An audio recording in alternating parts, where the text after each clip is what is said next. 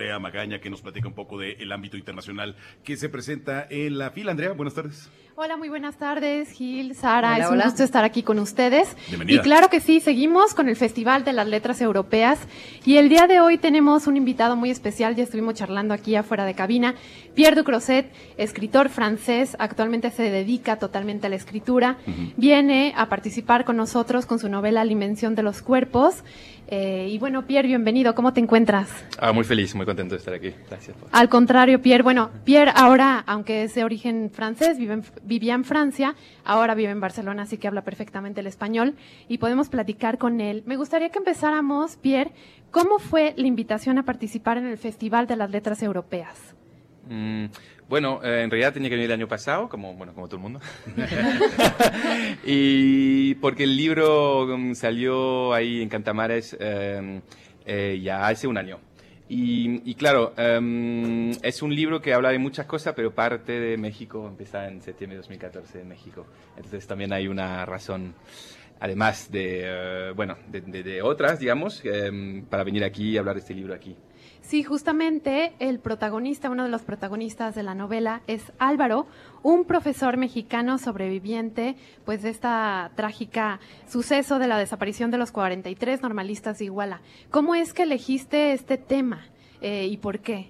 El tema me eligió a mí en realidad. Yo estaba haciendo preparando la novela, trabajando en los territorios, sabía que había México, que había Silicon Valley, ese personaje ya existía. Y eh, un día me levanto y leo El País, estaba viendo en Berlín en ese momento, y leo la, era dos noches, dos noches después de la noche de septiembre, y leo lo que supuestamente había ocurrido, que obviamente era bien falso, pero era la primera. Y fue muy, muy impactante para mí y supe directamente que iba a entrar dentro de la novela, que iba a ser el principio, porque es lo que sea, yo buscaba algo, pero la realidad era mucho más fuerte de lo que hubiese podido imaginar.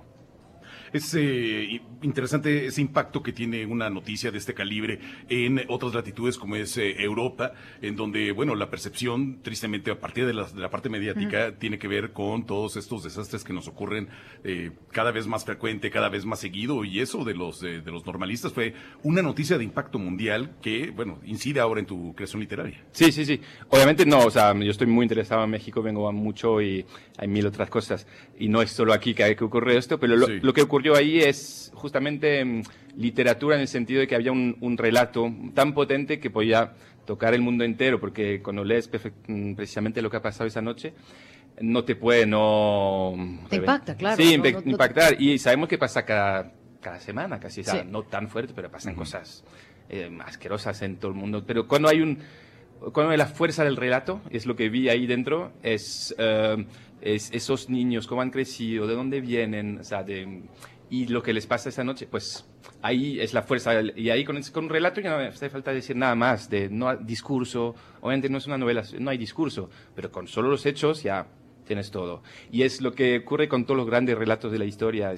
Son tan buenos que ya solo, solo hay que leerlos. Pero hiciste un proceso de investigación eh, a, partir de, esa historia para crear tu novela. Pero sobre todo leer los verdaderos reporteros que hicieron trabajos increíbles, que ellos eh, me acuerdo de John Gibler, por ejemplo, eh, y, vine aquí, pero yo no soy, no puedo hacer ese trabajo tan preciso como hicieron. leí todo, miré y también viví tiempo aquí con una beca para, bueno, para aunque son solo 100 páginas, pero tienen que ser muy precisas. Todos los nombres son reales, a partir aparte del de, de, Álvaro.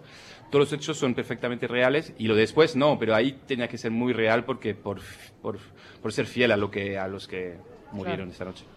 Hay muchas actividades que vas a realizar en el marco de la, de la FIL. No solamente presentas tu libro, sino que participas esta noche en Escribir la violencia del mundo contemporáneo, como parte de literatura de Francia, Andrea. ¿no? Es otra de las actividades en el marco de, la, de las letras europeas, pero una muy particular de la literatura francesa.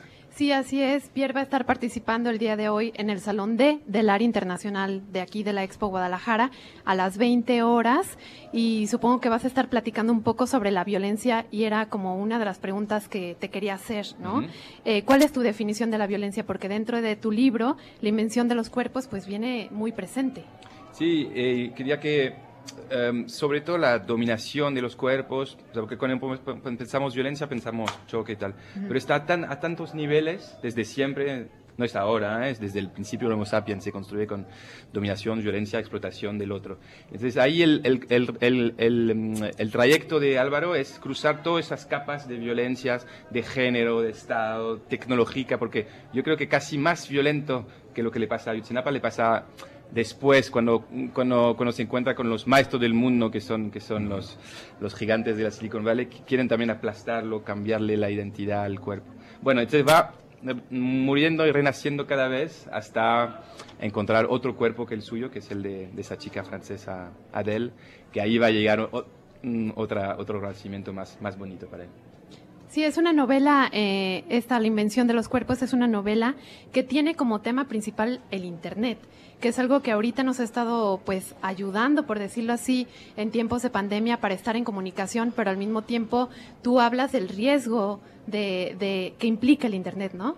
Sí, de las dos cosas. Eh, de la utopía que está al principio, al origen del, de la red, que es como conectar a la gente, que puedan tener acceso a, todo el conocimiento. O sea, una cosa increíble pero también obviamente las fuerzas del capital vienen y hacen que sea una fuerza de dominación de, de Big Data y, y, el control que estamos viviendo, porque acabas de decir, sí, nos, nos acercó, pero también nos nos puso, yo estoy poniendo mi QR code en cada minuto en un sitio, todo el mundo sabe dónde estoy. Ahora mismo la gente sabe que estoy aquí. Por supuesto que es.